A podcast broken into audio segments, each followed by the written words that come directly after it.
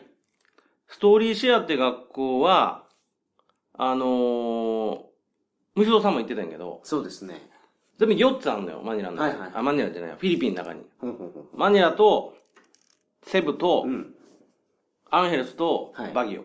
ほんほんほん。で、アンヘルス校は、ネポッ校って名乗ってる。ネポ校ですね。うん中谷さんが前ネポポって言って言ってたところねです。うんずっとネポボや思っとったんやけど。それは、実はネポボーディングハウスで、はいボーディングハウスって寮はいえそう。なんか多分そんなじゃないですか。はい。はいはいなんかそう、だから、あの、そのボーディングハウスの棒がはい、俺の中に地名として根付いてたよ。ネポボっていうんやと思う。ボーディングハウスの頭文字でした。ストーリーシェアのマニラ校は僕も、一緒に行ったやん。あフィリピンにいた時に、マニラにいた時にうんうん一緒に行ってうんお話は聞かせてもらいうんうんましたけうんど、うんうんうん全体的に若いよね。僕、だからストーリーシェアしか知らないので。はああ、そうか。いはい。だからストーリーシェアの人って生徒もあの関係者もみんな若いでしょ。うん。まあ他と比較できへんからわからんか。はいあのー、なんやろうね、俺のイメージやねんけど、はいまあだからその4つあって、はで、えっと、よくあるまのはストーリーシェアと、あ、違う違う、だからストーリーシェアっていうのがフィリピンの中に4ああ、かなるほど。はいはいはい。所で、メインがマニラなんよね。はいはいはい。で、マニラが、まあ、な、な、あの、成り立ってきたから、うんバンバン作っとんのよね。はあはあはで、その中のバギオに無地蔵さんが行って、俺はアンヘルスのとこに行ったよ。あ。おー、なるほど。あとセブンもあるし。ほんほん。で、俺ら、俺、山本と俺とか、無地蔵さんはマニラ校も見に行ったよ。はいはいはい。そうですね。うん。だから結構、それじゃ詳しくなって、はい。あの、映画こうやと思うよ。みんな、あの、日本でも集まってたりするけど、うん満足度高いわ。虫蔵さんが絶賛しとるやろ。絶賛してるじゃないですか。もう、でも、なんかちょっとでもそれおかしいんじゃないですかって言うと、もう、ものすごい勢いで反論してきますから、これちょっと宗教じみてるなと思うぐらい、そう。ハマってるんですよ、虫蔵さん。虫蔵さんとかそんな風にならなさそうな人やん。うん。ものすごい、この、客観的にうん。評価したな、するような人が、うんもう完全にその、関係者みたいな感じそうでそう、そうそうそ良さを熱く語るでしょう。うん。ああいう人が多いねん、ストーリーシェア。すい。ごないうん。僕、ちょっとおかしいなと思うぐらいですけど ね。いや、僕行ってないからわからないわでからんすやけどろ。。なんか、すごい違和感あったのが、うんあの、向こうでも聞いた時にうね、ん。学校によってう、ん。真剣に勉強する人とう、んうん。真剣に勉強しない人がおると。うんうんで、お金払って学校行ってるんですからう、んうんまあその真剣に勉強しないのも、うんうんもうその勝手やと思うんですけど、うんうん真剣に勉強しないやつはもう抹殺するみたいな勢いじゃないですか。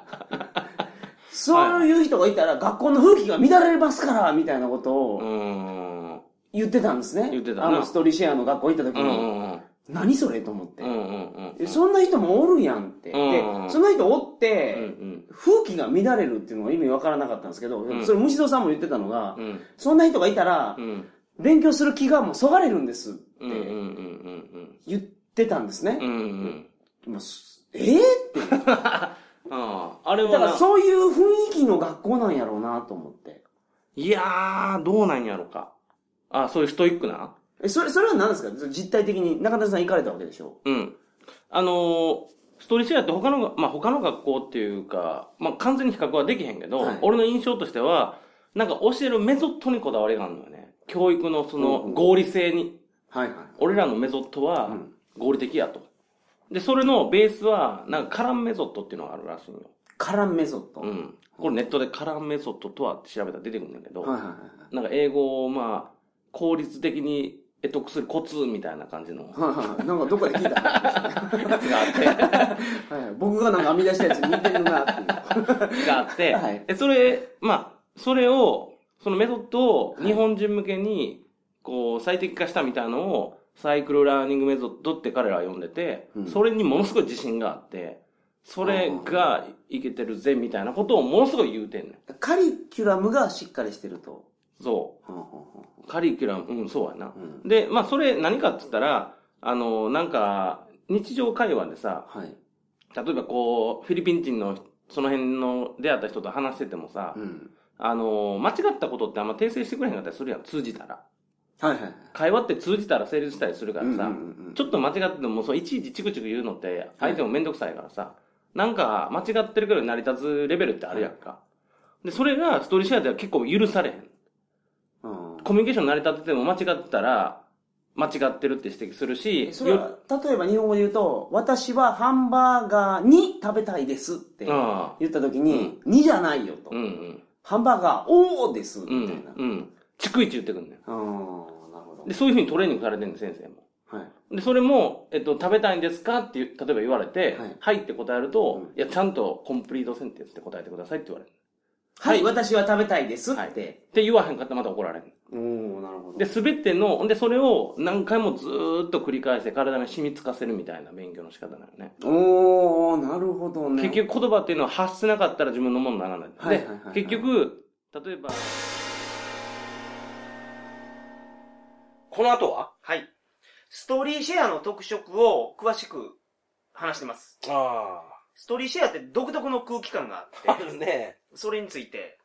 ら。らのそうですね。そう感想ですよね、はちょっと厳しい意見も踏まえながら、はいはいはい。リアルに。そうです。あとやっぱり先生の教育にすごい力を入れてるっていうところもポイントだと思います。そうはね。中谷さんの結論としては、うん本当にゼロから英語を勉強するやったら、うんうん。ストーリーシェアが一番いいんじゃないかと。そうはね。英語に対してストイックに取り組んでるイメージがあるなぜストーリーシェアがいいのかっていうのは、詳しく話してますああ。それがストーリーシェアのカラムメソッドでしたっけわ。カランメソッドとか、その、はい、サイクルラーニングとか。勉強するための仕組みがあって、はいはいはい。それは本当に全然できない人でも、英語が全然できない人でも、うん、なんか、その、取り組みやすいというか、うんうんうん。そういう形になってますよっていうはいはいはい話になってます。まあ2週間行って、はい自分で体験したことの、まあ、感想を、行ったら山本に報告して、こんな感じだよと。はい。まあ言ってもでも2週間やから、はい。まあ本当に参考、そう僕の体験やからね。っていう感じではあると思うんやけど、まあやっぱり行く前と行った後で、はいやっぱり感じたものは全然ちゃうかったから、はい。参考にしてもらえるといいなと思います。わかりました。はい。